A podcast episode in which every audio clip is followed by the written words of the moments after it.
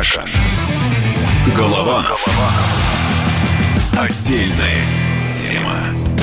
Ну что, доживем этот, этот день вместе с вами до конца. Кашин, Голованов и просто э, тьма э, тем, которые нам надо с вами обсудить, о которых нам надо обязательно с вами поговорить. Во-первых, Урганта хотят закрыть. Тут уголовное дело на него э, шьет один из депутатов Госдумы. Уже новому генпрокурору направил жалобу. Чем все это закончится, мы вам объясним и как, и как помочь Урганту. Будем спасать рядового Урганта. Потом мы поговорим про министра э, культуры, но тут надо понять, что компромат-то в сети есть на каждого, и почему сейчас так гасят, причем жестко гасят министра культуры, такую рок-н-ролльную женщину. Мы за нее заступимся, а вы можете на нее напасть. Ну а начнем мы с истории такой тяжелой, весело про нее не поговоришь, поэтому мы поговорим очень вдумчиво. А, очень рассудительно и осторожно. Путин... Добрый, добрый, добрый, добрый вечер, Роман. Да, я пытаюсь поздороваться. И как раз, э, вот вы говорите, невозможно весело и все такое. И в контексте разговоров про министра культуры и ее старой ЖЖ, наверное, вы просто не помните тот самый пост одного политика под заголовком «Первый тост за Холокост». Поэтому здесь, на самом деле, тоже такая тема. Вы меня сдерживаете, если что, пожалуйста. Ну да, действительно, история про Освенцим, история про геноцид евреев, история про Холокост и про участие России России в, в торжественных да, Путин приехал да. на форум по жертв памяти Холокоста, который приурочен к 75-летию освобождения Освенцима. Олег, э, почему эту тему вы, вы прям так выбрали, вы на ней прям так остановились и подумали, что это прям очень-очень э, э, прям важно нам сейчас обсудить?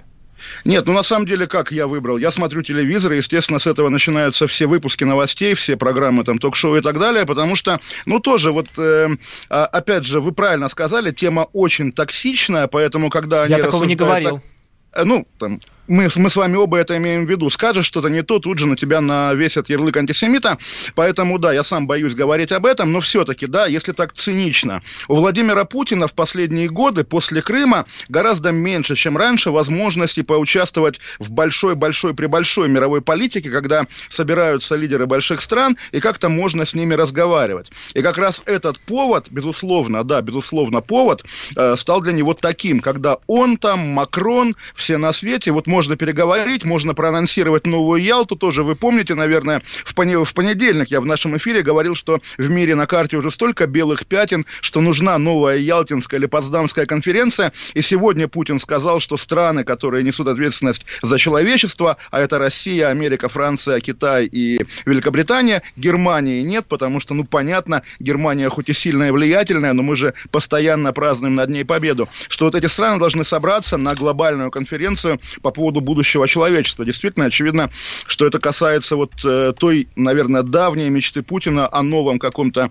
э, устройстве мира, да, в котором как бы Россия должна играть ту роль, которую, э, о которой он мечтает, Владимир Путин. Вот поэтому, да, конечно, сегодня не только траурное мероприятие, но и внешнеполитическое, и вот опять же... Ну, слушайте, бы, наверное... тут очень много да. личного для Путина тоже. Давайте так не будем все сваливать в одну политику. Давайте послушаем выступление Владимира Путина в Иерусалиме. Для меня это не пустой звук, я знаю это не понаслышке, а по рассказам своих родителей, потому что отец защищал свой родной город на фронте, а мама была в блокадном городе с ребенком, который действительно умер зимой 42 -го года и похоронен на Пискаревском мемориальном кладбище в Петербурге среди тысяч, сотен тысяч других горожан. Это как раз памятник а, блокадному Ленинграду. Да, просто вот здесь как раз интересно, то есть, опять же, при всем уважении, да, вы как будто со мной в наперстке играете. Нет. Вот Холокост, Холокост, а вот блокада, да, это все-таки разные вещи, безусловно, да, и там э, тут спорить, перетягивать канат, кто более трагичный, кому больше не повезло, конечно, неприлично, но все-таки, да, Путин открывал памятник блокадникам. В Израиле это тоже здорово, спасибо тем, кто этот памятник организовал, но слезы у него были из-за блокады, которая действительно для него личная, а Холокост для Путина, извините, не личный. Более того... Но это же все того... одна война, это все последствия как того, что тогда сказать, было развязано в 40-е годы вот, это, вот этими э, сумасшедшими людьми, которые подумали, что они могут перевернуть вернуть мир, и в итоге залили его по щеку Которые подумали, что они могут поделить между собой Польшу, да, хихи. Так вот, нет, на самом деле тоже вот меня, как человека, опять же, любящего Россию, естественно, и уважающего память жертв, безусловно, сегодня немножко коробило, вот э, коробил вот этот акцент на то, что вот э, там годовщина освобождения Освенцима, а ведь это мы освободили, мы спасли мировое еврейство, мы, значит, советские люди, мы Красная Армия. Ну, во-первых, да, без... не только евреи были, пострадали от Холокоста, страдали и советские люди, которые тоже ну, были... Кон- конкретно, Роман, тоже я как русский человек понимаю, что, естественно, мы, мы тоже, что называется, мы самые страдающие в 20 веке народ, и наш Холокост как бы организовывали скорее Ленин, Дзержинский, Сталин, Ежов и далее по списку Егода Берия, да, понятно. Но все-таки конкретное выражение слова «Холокост» а, обращено к уничтожению социальных и этнических групп э, нацистами, да, по крови, да, по признаку этнической принадлежности. И давайте прямо за то, что кто-то русский, нацисты русских не убивали. За то, что кто-то украинец, нацисты украинцев тем более не убивали. Они убивали евреев. Но я не об этом хочу сказать. Вот как бы этот акцент, да, что вот русские спасли, Красная Армия спасла, значит, э, Освенцим, да, людей из Освенцима.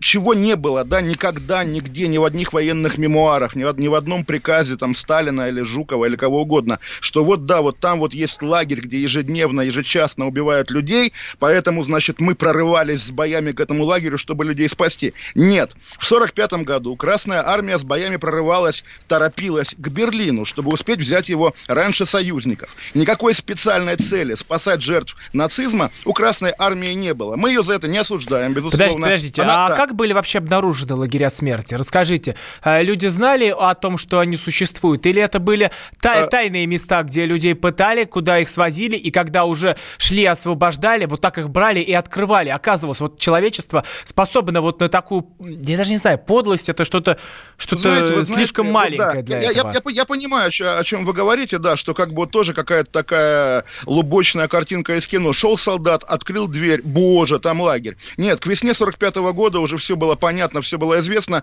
Более того, э, есть история про польского дипломата, вот опять же из этой ненавистной многим сегодня К в России говорите, было страны, понятно. Э, э, в начале 45 -го года уже все знали, естественно, о том, Ну да, потому что, что лагерь-то был освобожден 27 января 45 -го года. 27 января, да, к моменту освобождения они уже знали, что такое лагерь Аушвиц, да.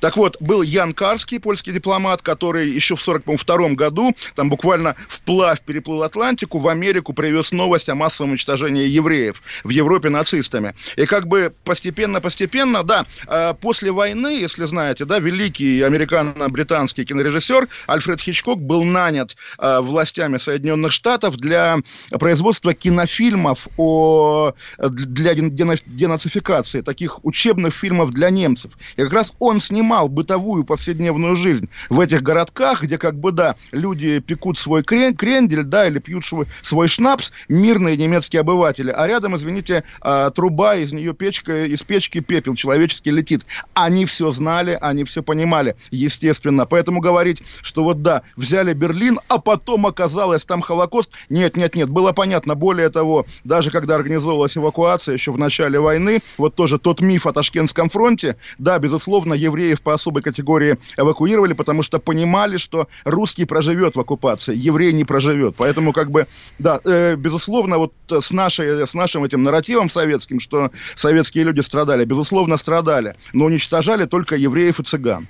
А, давайте вот э, лагерь Освенцим, это 75 лет э, его освобождения, вот просто цифры, потому что ну, что такое вообще лагерь Освенцим? Это вот он состоит из а, трех лагерей, это целая цепочка. Их площадь примерно 500 гектаров. Там, а, по одним данным, было 1 миллион 400 тысяч человек, из которых 1 миллион 100 тысяч составляли евреи. Кроме них поляки 70, 75 а, тысяч, цыгане 21 тысяча, советские заключенные 15 тысяч, другие национальности 10-15 тысяч. А, Рудольф Хёс, это э, комендант Освенцима в 40-м, в 43-м годах на Нюрнбергском трибунале говорит, вот я никогда не знал общего числа уничтоженных не располагал никакими возможностями установить эту цифру. В моей памяти сохранилось только некоторые цифры, а, касающихся самых больших а, операций. То есть а, тут идет речь о убитых в сотни тысяч человек. Это вот по операциям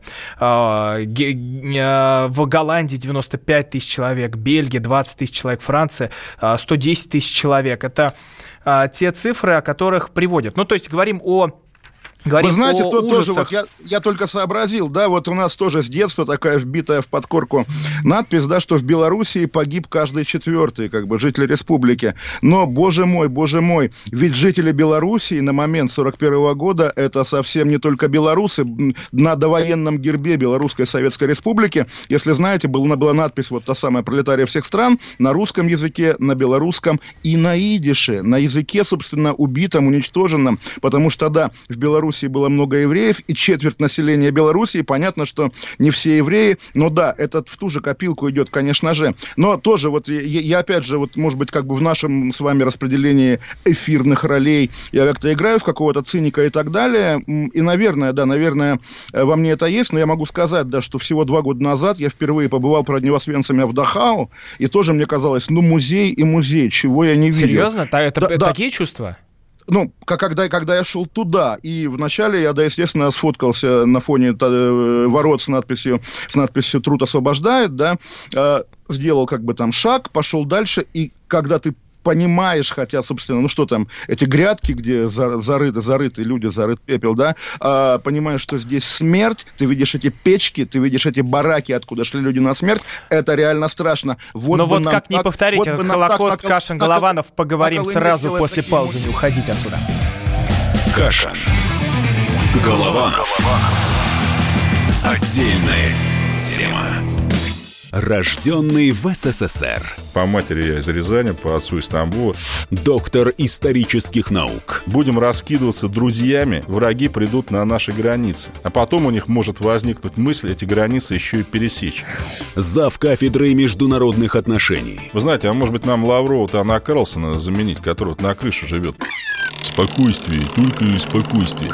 И просто Николай Платошкин. Мы же с вами сверхдержава не потому, что мы большие, не потому, что у нас ракет много, а потому что от мнения русских очень много зависит, понимаете?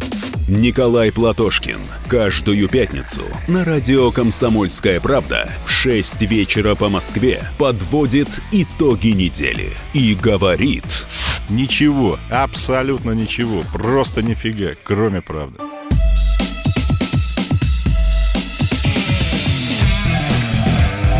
Каша. Голова. Отдельная тема.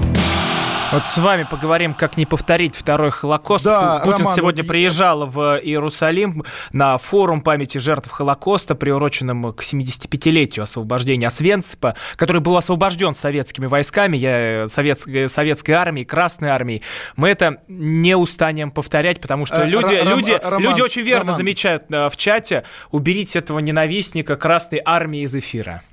Хорошо, Роман, я пока не убрался еще. Давайте вот такая моя, что называется, уже из, из-под э, плинтуса реплика маленькая. Пока была реклама, я на самом деле тоже, это действительно сильная, серьезная тема, сидел и рефлексировал. Да, мы все ненавидим фашизм. И мы прекрасно знаем, да, что если завтра появится некто с маленькими усиками, бывший художник, и будет говорить, что надо, надо на какой-нибудь народ наклеить желтую звезду и гнать их в лагеря, мы скажем, нет, старик, это фашизм, фашизм не пройдет. Но маленький шажок в сторону сторону. А если усики убрать, если еще что-то. Вот сейчас вы меня, Роман, точно распнете, но я сегодня прямо тоже сидел, пыхтел, читал новости текущие, актуальные. И в Москве, между прочим, Олег, только не, да. ну, Олег, только не переходите грани, я вас да, очень прошу. Не перехожу, да, просто сегодня в Москве технический прогресс объявили о, а, значит, новой системе распознавания лиц, которая, между прочим, будет распознавать скопление мигрантов, да, и можно догадаться, как распознать скопление мигрантов, если мигранты у нас киргизы, допустим. Понятно, что мигрант-украинец, который от нас с вами не отличим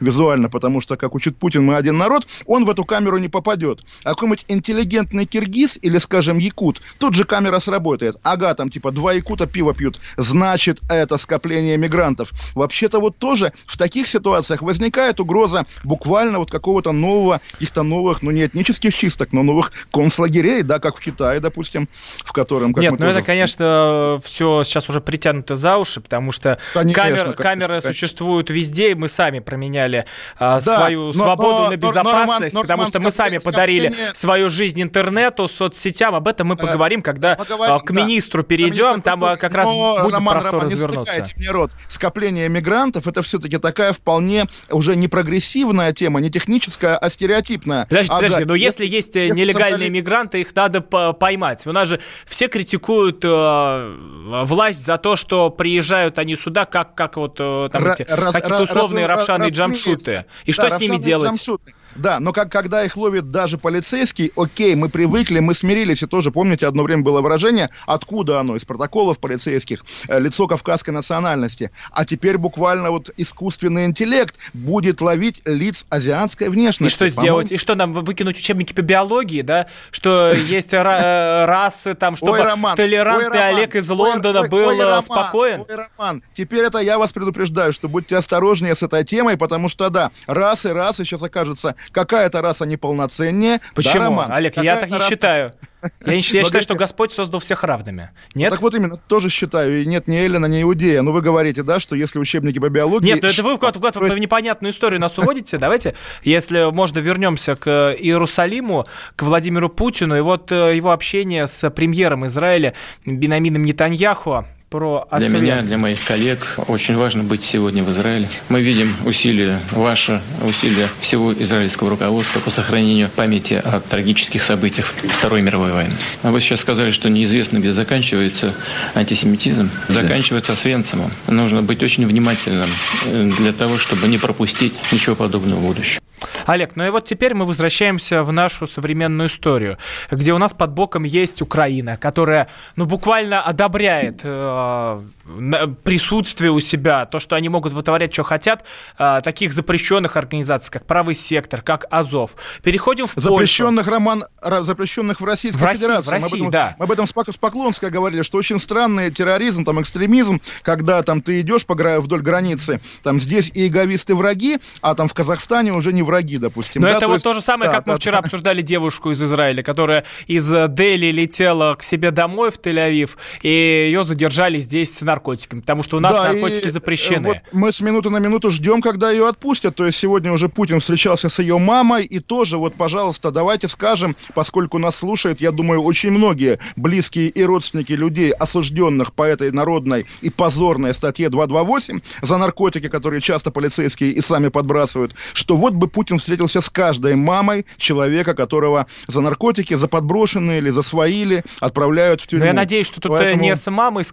каждой встретятся, а просто поменяют систему, поменяют просто систему, сделают так, конечно, чтобы ни, ни один это... бурдалак не смог э, в карман засунуть э, пакетик с граммом Разумеется, и дальше уже да, уехал, да, а ты да, на зону, будь ты студент, журналист или кто-то еще, когда просто оперу плевать а, на то, кто стоит перед ним, а вот палочку-то надо закрыть. Вот, слушайте, а помните, Роман, когда мы начинали наши с вами эфиры, это я называл полицейских вурдалаками, а вы ужасались. А теперь Конечно, я потому что одно дело, радуюсь, когда радуюсь, они да. э, э, разгоняют бунтарей, которые там пытаются все покрушить вокруг, а другое вот. дело, когда как какой-то подонок берет и подбрасывает человеку и, и там несколько лет тюрьмы мы с вами, в карман. Роман, доберемся завоевания вашей души, которое я осуществляю в прямом эфире на глазах наших уважаемых слушателей, да, это, конечно, моя миссия. Я хочу сделать из вас либерала, Роман. Нет, нет, нет. Все, кто а, вот этих вот э, либералов, я вряд ли попаду, но здравомыслие никто не отменял. И когда есть конкретное нарушение закона, то за это человека и нужно называть...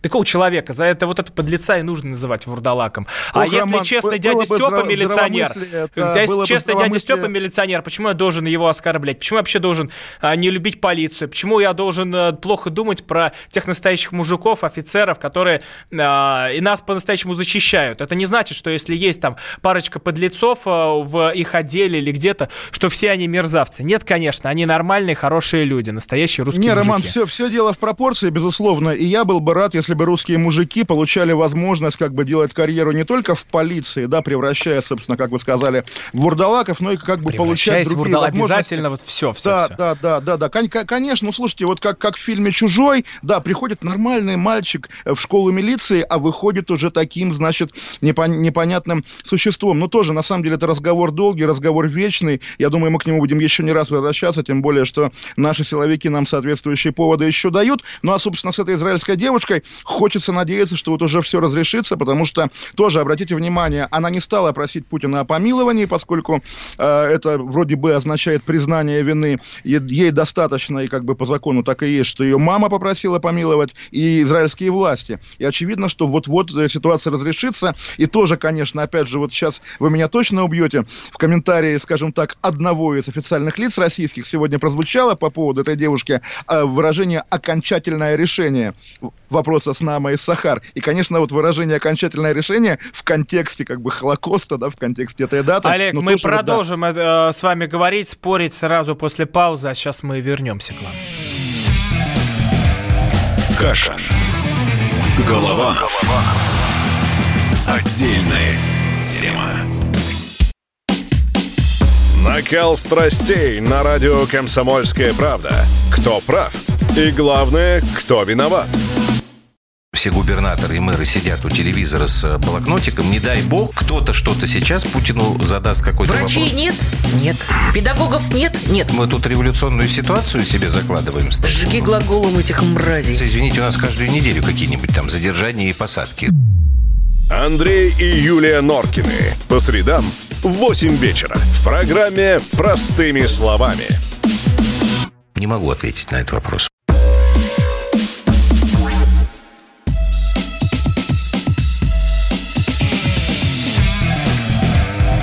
Кашин. Голованов. Отдельная тема. Ну а теперь я всех зову на YouTube, потому что там нас можно не только слышать, но и видеть. И весь сок, который творится а, вне прямого эфира, где Олег может взять, позвонить мне по телефону, а все это слышно как с его микрофона, так и с моего. Вы можете послушать на YouTube. Мы теперь выглядим как выглядели сейчас, сидя с телефонами, а, как мужик, который перед компьютером положил калькулятор и начинает что-то еще отдельно считать. Вот Ну такие. ладно вам, мы нормальные бумерские, бумерские ребята, все хорошо, и надеюсь, те, кто слышал нас на Ютубе, не были шокированы, как вы меня обозвали в, это, в этой паузе. Да, вот говорить- а кто, не а, кто, а кто не знает, заходите, послушайте, и там вот жестко вся правда про Олега Кашина вот э, именно в нашей трансляции на YouTube.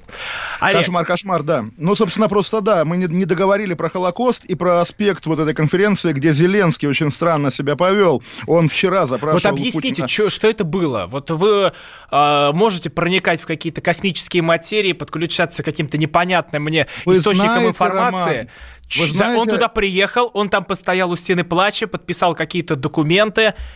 И Как, как Чего? шутят, э, шутят, опять же, в интернете, да, подписал закон о продаже земли, потому что фотография, где Зеленский в кипе, окруженный раввинами, что-то подписывает, конечно, это тоже так очень колоритно. Но, опять же, это вот такие дурацкие шуточки. Нет, на самом деле, вот, слушайте, вы соврать не дадите, мы в наших эфирах регулярно говорим о Зеленском, и я всегда его от вас защищаю. Но здесь совершенно как бы просто можно предположить, что дело абсолютно в идиотизме людей, которые, видимо, принимают решения в украинском Кремле и манипулируют, наверное, этим прекрасным молодым президентом. Потому что, напомню, вчера он предлагал России э, встречу с Путиным, запрашивал встречу, а сегодня вдруг по непонятным причинам э, соврал, да, а, потому что сказал, что хочет уступить место реальным узникам лагерей, для которых и так все места были отведены, и его место не досталось вообще никому. Ну, это бред. Отказался. Да, абсолютный бред, конечно, и дал главное, да, тоже вот э, наш э, с вами друг Песков, да, он везучий человек. В итоге сегодня он абсолютно с полным правом сказал, ну, конечно, Путин не встретился с Зеленским, потому что Зеленского не было на форуме. И кто здесь выставлен идиотом? Ну, Понятно, как всегда.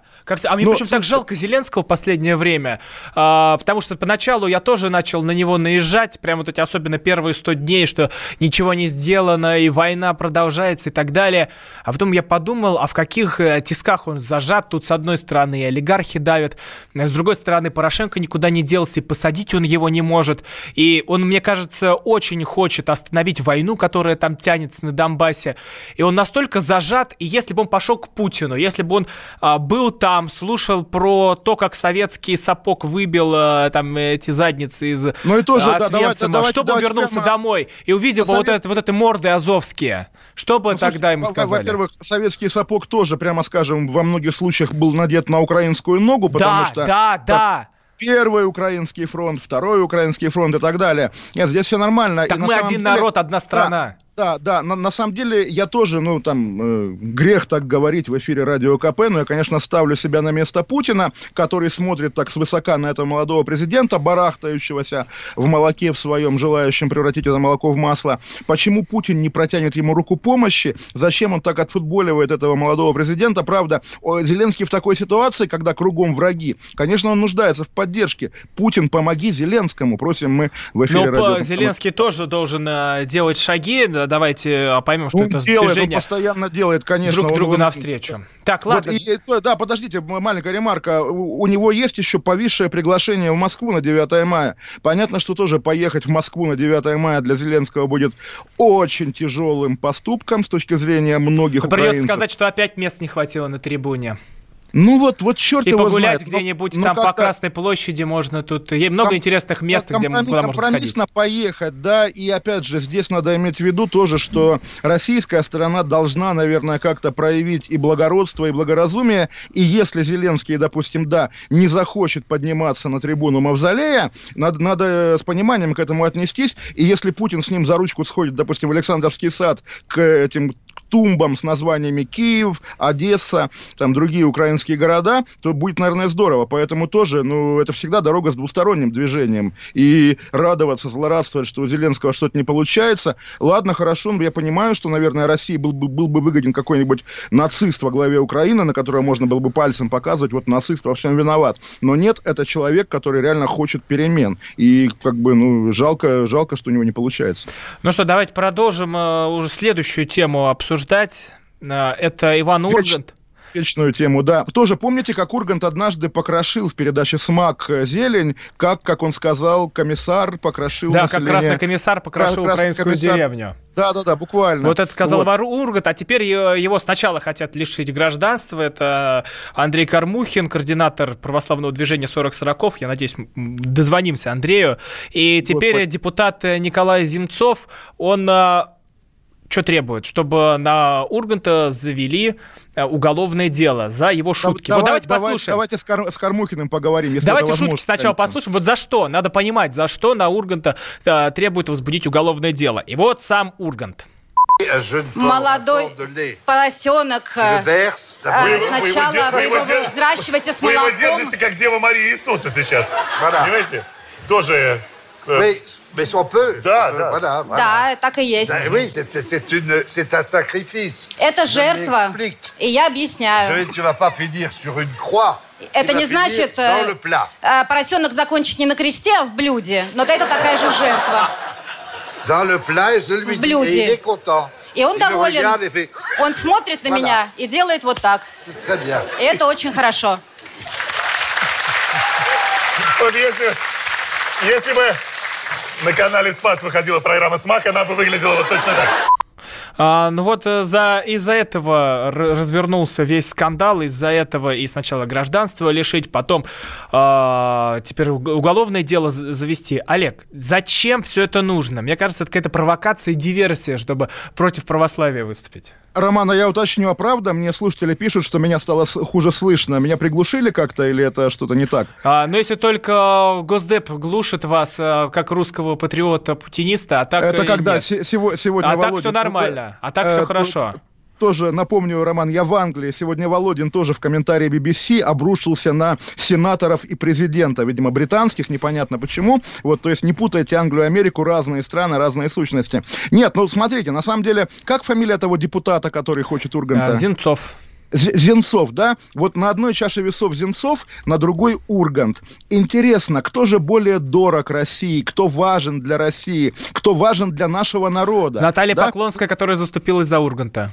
Поклонская это святое, тем более вот наше с вами персональное святое. Но вот из двух этих мужчин, какой Зенцов, да, нет такого политика. Кстати, с нами на связи сущности. Андрей Кормухин, координатор О, Андрей православного Кормухин. движения 40 сороков. А, Андрей, привет. Привет, Ром, привет.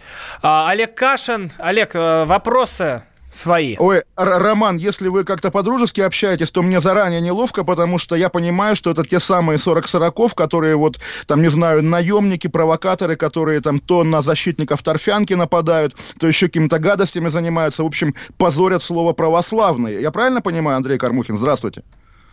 Добрый день, Олег. Конечно, неправда, потому что в основном все те легенды, которые распространяются о движении 40 сороков, они под собой не имеют никаких оснований, потому что движение 40 сороков прежде всего социальная организация, которая занимается гуманитарными проектами, ездит в горячие точки, ездит, возит гуманитарную помощь детям, поэтому то, что Но ну, говорят либералы, это, конечно, ли, да, ли, Либералы, вот на, на Торфянке вы были, да, как бы? Да, это, мы это, были это на Торфянке были, да? и не ударили, как про нас говорят, что мы якобы там местных жителей звали, не ударили ни одного человека. Так, это надо объяснить, Торфянка, место, где строился да. храм, приехали какие-то либеральные противники, которые да, там рядом просто не жили никогда и стали выступать против храма, якобы он мешает. Ну, есть разные точки зрения. Все-таки, ладно, Андрей, скажите, пожалуйста, вот сейчас, да, вы, вы, вы реально нападаете на Урганта, да, вы хотите, чтобы что, чтобы его посадили, чтобы его ликвидировали как-то? Что вы хотите вообще? Да вы что, на Урганта мы не нападаем, мы его спасаем на самом деле, потому что то, что Иван Ургант, как талантливый актер, э, продюсер, он это авторская программа Ивана Урганта, а не э, какое-то выступление в каком-то концерте. Это то самое произведение, которое он сам творит и над которым он хозяин. Он может э, удалить эту программу, не выпустить. Это все в его воле. Он ее творит, эту программу. Так вот, возвращаясь к Урганту, после того, как он позволил 7 января в рождественскую ночь, когда все православные христиане в храмах, поздравить православное большинство страны э, кощунственным выпуском, причем спланированным, потому что если бы э, была какая-то Знаете, Андрей, Андрей, история, я, я, да. вас тоже, я вас тоже сразу перебью. Понимаете, то есть это вам не торфянка. Ургант – это главный там ведущий одного из двух главных федеральных каналов. Номенклатура буквально президента России. Вы понимаете, на кого вы сейчас прыгаете? И понимаете, что если там кто угодно, Путин, Эрнст, будет выбирать между вами и Ургантом, от вас мокрое место останется, потому что Ургант главнее вас, Ургант весомее вас. И как бы у Урганта, ну, гораздо больше и прав, и возможностей, чем у вас. Что вы, вы за его счет пропиариться хотите? Нет, вы знаете, мы уже давно не боимся, э, оставят от нас мокрое место или не оставят от нас мокрое место. Дело в том, что мы как страна вымираем уже. Нас становится с каждым годом все меньше и меньше. И если на одной чаше весов в нашем государстве, э, чтобы оно просто, простояло еще там какое-то количество лет, э, лежит Э, вседозволенность, грех и Андрей, ну мы, и дальше, мы дальше будем следить за э, тем, как разворачиваются события Просто, вокруг Урганта. Да, э, вышлет уже... его из страны или не вышлет, Андрей Кармухин, лидер православного движения 40 40 Олег Кашин, я Роман Голованов. Мы да. сюда вернемся после паузы. Кашин. Голованов. Отдельная тема противоположные взгляды. Оппозиция, я считаю, героями. Твое право считаю. Да. Тина, что ты несешь? Ну а как? Смеешься. Максим, я не смеюсь, но просто нельзя так говорить. Себя послушай. Разные точки зрения. Призывы «надо выходить и устраивать майта» — это нарушение закона. И вообще это может закончиться очень нехорошо. Вы не отдаете себе в этом отчет? О, нет, решили допрос устраивать. Личный взгляд на главные проблемы на машине? Я не езжу. Ну вот и тогда ну, молчи, отлично. потому что я рассказываю про движение автомобильное, а не про пешеходов. Свобода слова в прямом эфире. Я не причисляю себя к популистам. Я причисляю себя к людям, которые действительно отстаивают мнение жителей. Причем не только на словах, но и на деле. Тогда приношу Любовь Соболь свои извинения. Радио «Комсомольская правда». Правда рождается в споре. Две крайности, они всегда опасны. Всегда мир более разноцветный и плохо, когда либо кровь на улицах, либо кровь в застенках.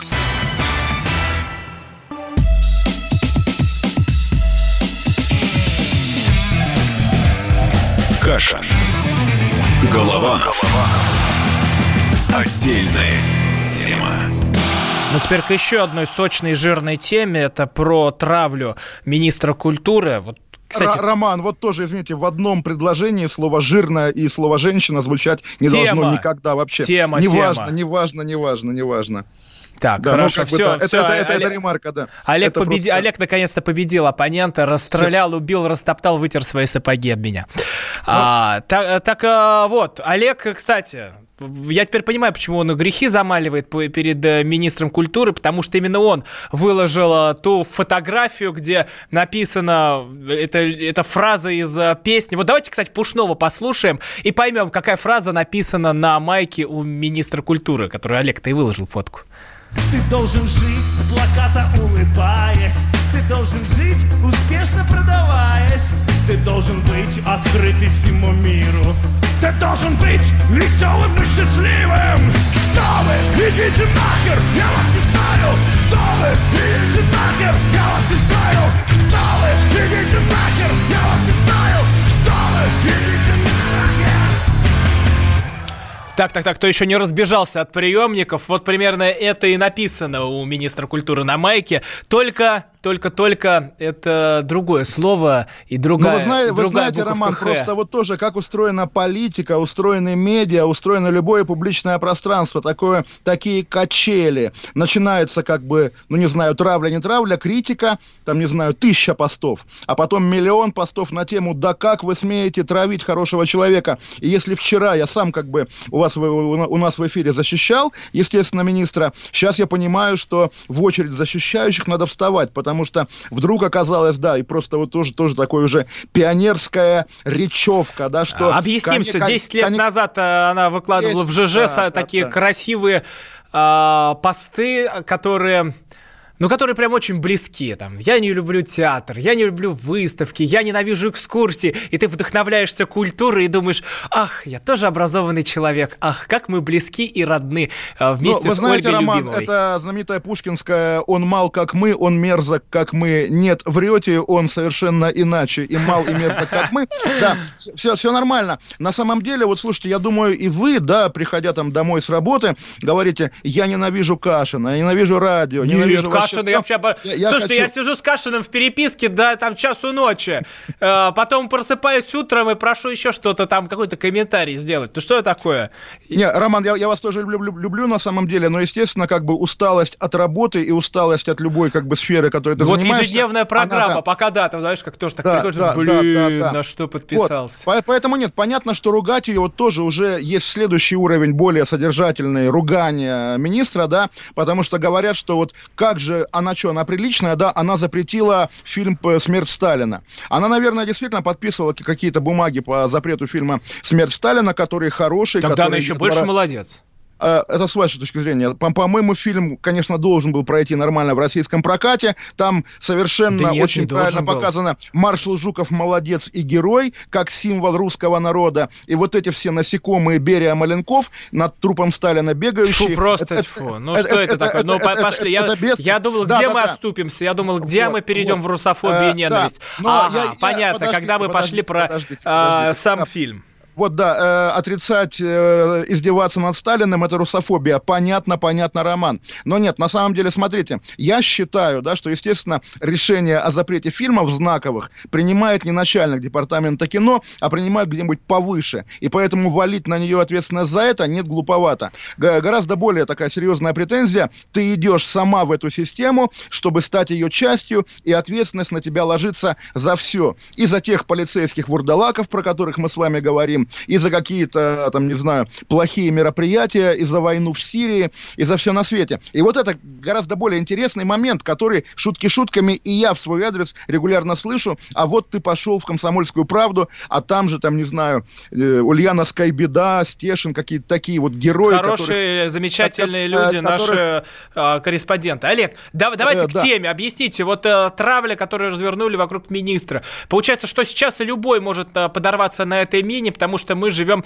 э, в век интернета. Ну, по молодости каждый писал что-то. Да, разумеется. Я тоже вам рассказывал вчера в эфире, да, что я однажды в юности плюнул на Соловецкий камень, написал об этом в ЖЖ, и регулярно тоже вижу пост об этом, мой старинный, давно удаленный, где мне его показывают, а вот какой-то был негодяй. Безусловно, и естественно, Роман, вот давайте это прямо скажу. Если перед вами там человек наших с вами лет в диапазоне от вас до меня, я вас насколько на 14 лет старше, да, вот э, человек рождения от конца 70-х до середины 90-х, если у него стерильно чистая история в интернете, если у него нет одноклассников, ВКонтакта, там, не знаю, ICQ, живого журнала и глупостей в этих блогах, значит перед Олег, вами кстати, либо, либо правнучка Качалова, правнучка Качалова, новый министр культуры, про кого писал Есенин, кому давал Джим собаки на счастье качал, лапу, а теперь сплин, услышимся завтра. Кашин. Голованов. Отдельная тема.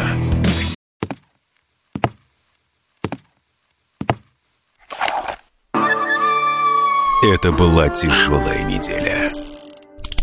Хороший. Ребята, давайте жить дружно. Плохой. Понимаете, не признавали у одного кандидата подпись его родного отца. Злой. А вот что у нас в России, вот что у нас в России. Бред, да? Николай Платошкин подводит итоги недели. Каждую пятницу на радио «Комсомольская правда» в 6 вечера по Москве.